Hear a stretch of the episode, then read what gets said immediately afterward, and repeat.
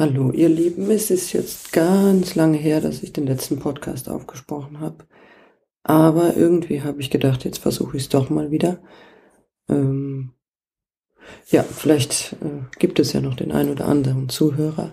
Und zwar heute mit dem Thema Android oder iOS, also Apple oder irgendein anderes Smartphone. Genau, also wahrscheinlich gibt's unter meinen Zuhörern recht viele, die einen schwören wahrscheinlich auf ein iPhone, die anderen doch auf ihren Androiden. Ist auch irgendwie eine, eine ja, es ist irgendwie, glaube ich, ein bisschen mit was man angefangen hat am Ende entscheidet, glaube ich. Wenn man irgendwie immer ein iPhone hatte, kauft man sich wahrscheinlich auch immer wieder ein iPhone und umgekehrt ist es auch so ich glaube, es hat gar nicht immer was damit zu tun, ob man wirklich das eine oder das andere besser findet, sondern dass man das eine oder das andere halt äh, einfach benutzt hat. Und ich habe jetzt aber Anfang 2020 nach, also ich hatte noch nie ein iPhone, aber ich habe jetzt mich entschieden, mir ein iPhone anzuschaffen oder zumindest mal leihweise irgendwie zu besorgen. Das hat einen relativ einfachen Grund. Ich bin von Berufswegen quasi, habe ich natürlich viel mit Menschen zu tun, die mit Apple arbeiten. Ob jetzt am iPhone oder am iPad oder auch am iMac oder am MacBook. Und ich kann das schon irgendwie alles bedienen, muss aber zugeben, hatte immer so ein bisschen so, oh nee, mit iPhone kenne ich mich nicht so aus, weil ich es halt nie benutzt habe, nie in der Praxis angewendet habe. Und habe dann einfach für mich entschieden, ich bin irgendwie noch zu jung, um jetzt sozusagen mich von einem System total zu entkoppeln und habe dann gesagt, ich würde es einfach gern lernen und habe dann äh, das äh, iPhone 12 Mini äh, quasi probeweise mal gekauft. Warum habe ich jetzt das teure gekauft oder das war jetzt 2020 oder Ende, Ende 2020, Anfang 2021 ist es noch recht neu gewesen. Ich habe das gewählt, weil das ähm, ein Modell ist, was jetzt wieder relativ klein ist und ich eigentlich an meinem Androiden das Schlechteste die Größe finde. Also ich bin mit meinem Androiden sonst super zufrieden.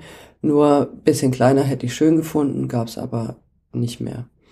Und deswegen habe ich das gewählt und auch, weil ich jetzt ähm, ja gern ja die beiden Handys vergleichen wollte und mein Android ist ein Xiaomi. Ich weiß nicht, ob es jemand von euch schon mal äh, gehört oder gelesen hat.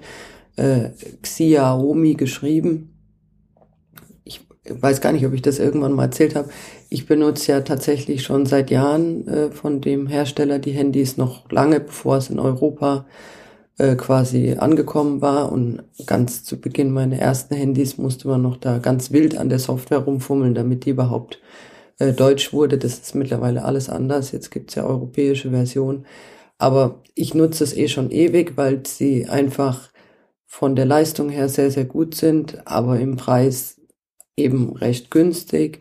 Also für alle, die das jetzt zum ersten Mal hören, weiß nicht, wie versiert meine Hörer sind, ist, nagelt mich auch nicht drauf fest, das ist jetzt vielleicht nicht 100% richtig, aber ich würde jetzt mal so über den Daumen sagen, ähm, das Telefon, was ich habe, hat, glaube ich, knapp 250 Euro gekostet und ähm, bewegt sich aber von der technischen Leistung oder auch Ausstattung ähm, wenn man es vergleichen würde mit einem Samsung oder so, ähm, würde man für das Samsung wahrscheinlich locker 600 Euro oder noch mehr hinlegen. Also sieht man schon, es ist eine riesen Preissache. Äh, und dann kommt für mich noch ein Vorteil dazu, also neben dem Preis, ähm, dass äh, Xiaomi ein eigenes Betriebssystem, also basierend auf Android, aber ein eigenes Betriebssystem ähm, nutzt, und das ist recht stark angelehnt an das iOS, also zumindest von den Zusatzfunktionen, äh, was Sicherheit oder auch andere Anwendungen äh, angeht. Und da habe ich mich einfach jetzt nach einigen Jahren dran gewöhnt. Sieht eben doch auch ein bisschen anders aus als beispielsweise das Android bei Samsung und hat eben auch noch ein paar Funktionen mehr. Genau, und das ja, es gibt da eben einfach ähnlich, das ist wirklich ähnlich an, an die iOS-Systeme angelehnt. Und jetzt zurück zu dem, was ich gerade angesprochen habe. Deswegen wollte ich aber auch kein, sagen wir, altes, gebrauchtes iPhone vergleichen, weil dann wäre der Vergleich auch irgendwie ein bisschen unfair gewesen, weil mein Android ist jetzt vielleicht ein Jahr alt und wie gesagt, technisch jetzt nicht High-End, also da könnte man noch weit mehr Geld natürlich ausgeben, aber doch schon auf jeden Fall obere ähm, Riege angesiedelt. Und so, und dann hatte ich eben das iPhone, habe gedacht, jetzt, das ist doch wahrscheinlich irgendwie mega toll und kann jetzt alles. So ungefähr, das schalte ich ein und dann flutscht alles von alleine, ähm, weil es einfach von Menschen, die iPhone gut finden, oft sehr stark propagiert wird ist zumindest mein Eindruck gewesen. Also es wird oft gesagt, ja, also man kann ja nur ein iPhone benutzen, alles andere ist ja irgendwie kompliziert, schlecht, schrecklich und funktioniert ja auch nicht. Und ähm, gut, mit entsprechend dieser Erwartungshaltung äh, habe ich das dann auch eingerichtet, in Betrieb genommen und will jetzt einfach euch gerne mal sagen, ich will mich gar nicht auf eine Seite stellen, ähm, oder irgendwie sagen, das eine oder das andere ist besser, sondern ich würde gerne einfach mal die Unterschiede oder das, was für mich irgendwie so als Erkenntnisgewinn rauskam, aufzählen. Und zwar war das eben wirklich so, dass für mich rein von der technischen Sache, also sagen wir, wie gut sind die Fotos oder wie lange hält der Akku oder wie schnell reagiert das Display und von mir ist auch, wie gut es zu erkennen, ähm, war mein Android, noch, hat es ja schon gesagt, um die 200 Euro hat er gekostet. Das iPhone hat um die 700 Euro gekostet, war auch mit ein bisschen mehr Speicherplatz. Aber nur einfach, dass ihr auch ein bisschen den Vergleich habt, wie viel man für das eine oder das andere ausgeben muss. Ähm, mein Android war einfach überlegen, technisch. Das Display hat äh, sensitiver reagiert, also das auf Touch. Ähm, Gut, schärfer war es nicht. Also ich meine, optisch sahen die gleich gut aus. Die Kameras waren meines Erachtens nach gleich gut oder gleich schlecht.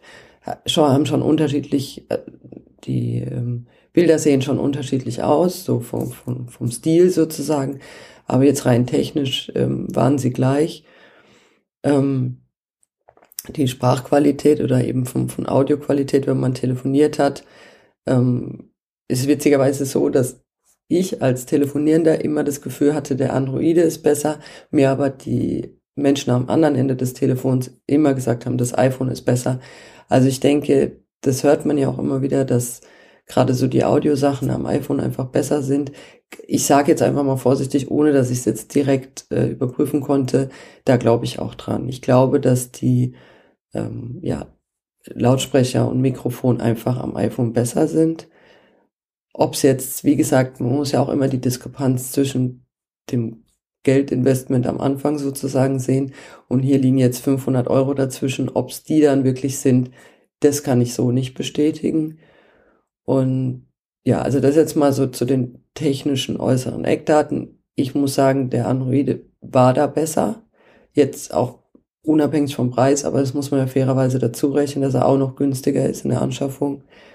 Und ähm, genau, also wenn es einem rein um die Technik geht, weg vom Betriebssystem, dann äh, hat da jetzt zumindest der Xiaomi Androide, den ich habe, gewonnen. Aber man kauft ein iPhone oder besitzt ja wahrscheinlich ein Apple-Gerät nicht nur wegen der Hardware, sondern auch wegen der Software. Und da muss ich sagen, ja, also ich musste mich da jetzt reindenken ich bin Windows-Nutzer und Android-Nutzer. Ähm, nicht, dass ich das jetzt so schwer hatte, mich da reinzudenken, aber was für mich eigentlich, sagen wir mal, die signifikanteste Feststellung war, du hast am iPhone einfach Einstellungen, die sehr weit versteckt im Menü sind. Das ist zwar, glaube ich, für jemanden, der sich nicht so damit beschäftigt oder beschäftigt hat, ähm, voll gut, also das ist ein Pluspunkt, weil es eben einfacher gehalten ist und weil eben bestimmte, sagen wir, Unteroptionen dann erstmal auch nicht auftauchen, also dich auch nicht verwirren. Aber wenn du genau die halt suchst, dann ähm, fand ich jetzt zumindestens ist es sehr schwierig, die zu finden, weil die für mein Verständnis dann nicht logisch untergebracht sind. Die sind dann im Menü an der Stelle, wo ich sie nicht suchen würde, entsprechend auch nicht intuitiv finde. Ähm, aber man muss positiverweise sagen, sie sind fast alle vorhanden. Man hat ähm, nahezu die gleichen Konfigurationsmöglichkeiten. Ich finde aber, wenn es bisschen tiefer in die Einstellung geht, bisschen differenzierter wird, ist es recht schwierig am iPhone die auch aufzufinden und einzustellen. Also ich gebe euch mal ein Beispiel, ähm, dass ihr eine bessere Vorstellung kriegt. Ähm, mein Androide geht zum Beispiel nachts immer aus und geht morgens alleine wieder an. Jetzt ist das eine Funktion, die ist sicherlich nicht lebensnotwendig, aber ich mache es halt. Es geht irgendwie nachts um eins, glaube ich, aus und morgens um sechs wieder an. Und zwischendrin ist halt äh, mein Handy einfach aus. Ähm, jetzt kann man sagen, kann mich ja nachts keiner anrufen. Ja, aber irgendwie habe bisher über viele Jahre hinweg das auch war es auch irgendwie nicht nötig. Und ich denke halt, man spart ein bisschen Akku und ich weiß nicht, ist es jetzt vielleicht ein bisschen, klingt ein bisschen esoterisch, ist aber gar nicht so gemeint. Es liegt halt auch meistens neben meinem Kopf, irgendwie neben Bett nachts und ich denke mir halt, irgendwie ist es vielleicht ganz gut, wenn so ein Elektrogerät dann irgendwann auch mal ausgeht. Ähm, so, und das habe ich halt seit Jahren, habe ich mich jetzt so eingerichtet, eben so eingestellt, fand, ist unter dem ähm, Mi, heißt das Betriebssystem, ähm, äh, meines Erachtens nach schnell eingerichtet und gut zu finden. Und das habe ich äh, bis heute am iPhone nicht gefunden. Äh, auch da, ich weiß nicht, vielleicht gibt's die Funktion, vielleicht bin ich einfach auch ein bisschen zu blöd. Ich sage das einfach sicherheitshalber dazu, ich konnte es aber nicht finden. Ich habe dann am iPhone so ein ganz wildes Ding gefunden, da kann man dem dann auch so eine Art Schlafenszeit mitgeben. Muss gestehen, das habe ich dann auch nie wieder gefunden, wie ich es wieder deaktiviere. Jetzt sagt mir das irgendwie immer um 23 Uhr abends, dass jetzt Schlafenszeit ist oder eine halbe Stunde vorher. Ähm, was ich damit aber sagen will, ist, das geht schon, ist jetzt aber in dem, an dieser einen Funktion irgendwie am iPhone wesentlich komplexer mit weitaus mehr Funktionen, was mich jetzt eher verwirrt hat, als dass es mir jetzt in dieser Einstellungssache geholfen hat. Ich gebe jetzt nur als Beispiel, dass ihr eine Vorstellung kriegt, die Systeme unterscheiden sich, ähm, natürlich im Detail, und nicht in der groben Anwendung. Also ich halte es auch für einen Mythos, weil viele sagen, ja, wenn du mal ein Apple-Gerät hattest, dann kannst du einen Androiden nicht bedienen oder auch umgekehrt. Das ist ein Märchen. Also jeder, der ein Smartphone bedienen kann oder irgendwie im Einsatz hat, kann beide Systeme bedienen eine Einfindungszeit braucht man sicherlich in beiden Systemen. Darum geht's aber nicht. Aber es ist nicht, dass das jetzt, sage ich, weiß ich nicht, dass Apple dann von rechts nach links schreibt und Android von links nach rechts und die Bilder von oben nach unten durch. Also es, es ist zu bedienen und das, da bin ich mir ganz sicher. Also sowohl wenn man mit dem einen System vertraut, ist das andere als umgekehrt, weil letztlich sind sie ja doch ähnlich aufgebaut oder es ist am Ende bedient man ein Smartphone, was äh, Grundfunktionen hat. Was sicherlich bisschen unterschiedlich ist, sind irgendwie die, die, die Kurzbefehle.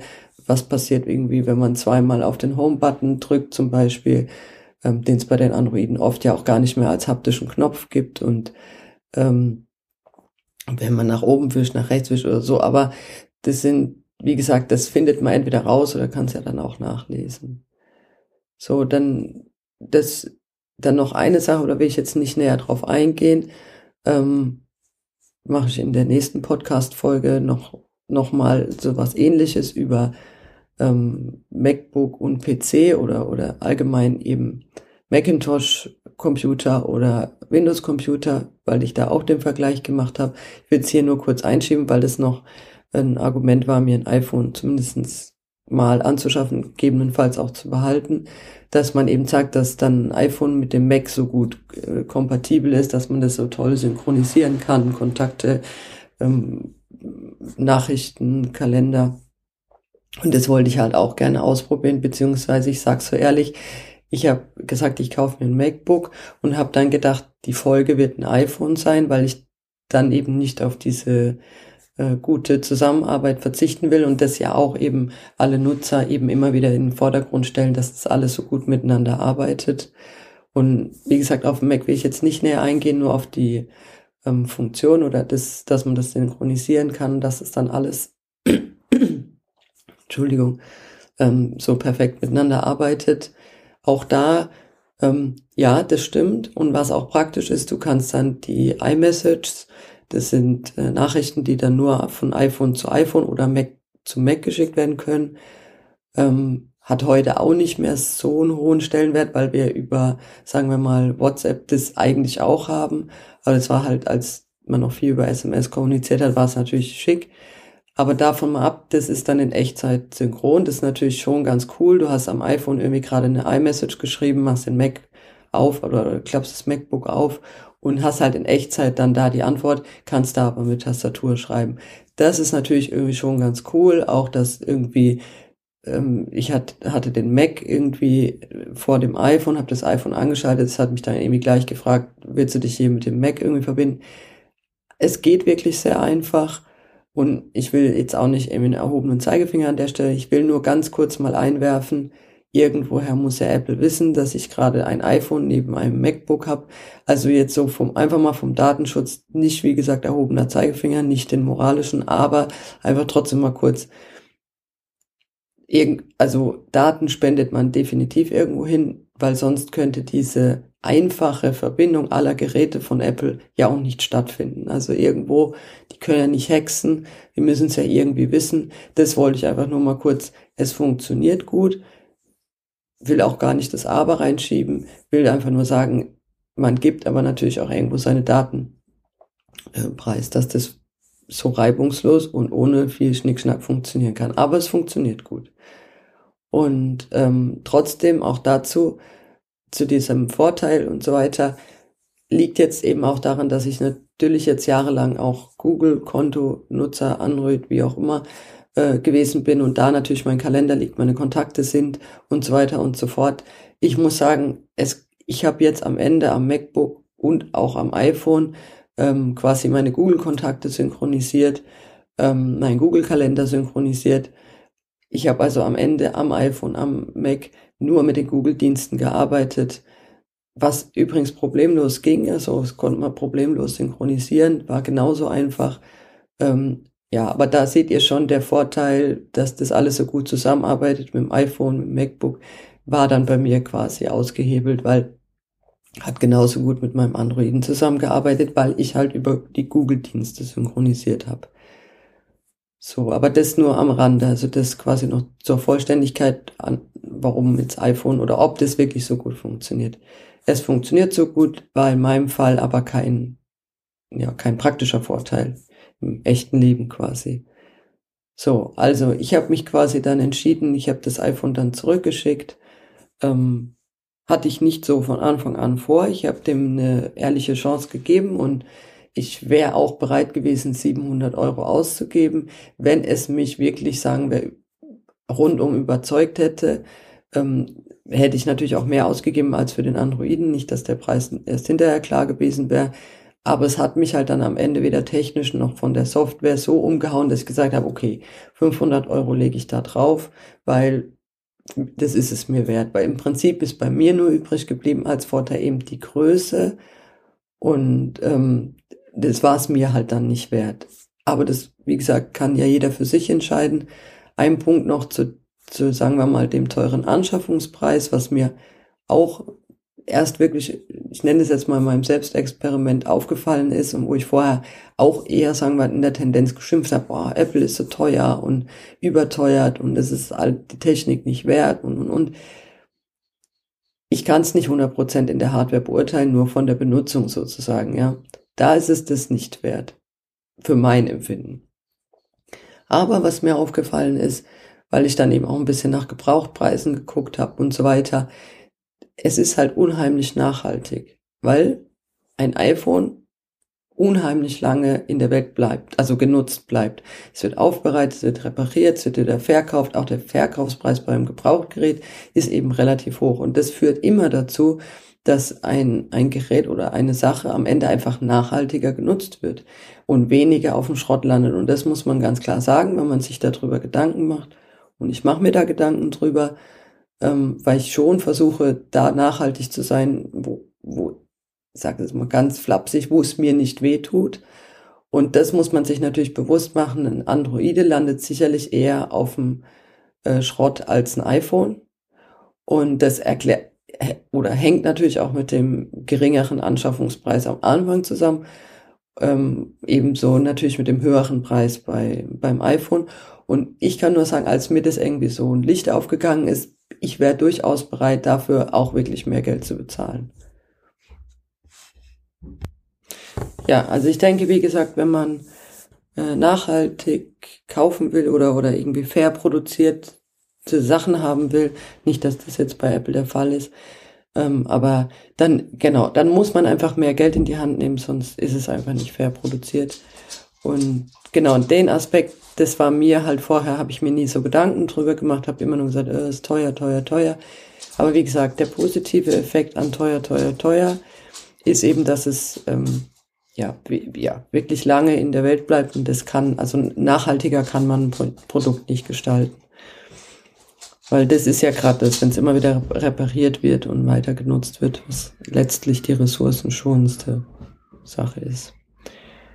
Genau, also das sind jetzt auch irgendwie rund 20 Minuten. Genau, ich kann einfach nochmal zusammenfassen. Am Ende, wer, ähm,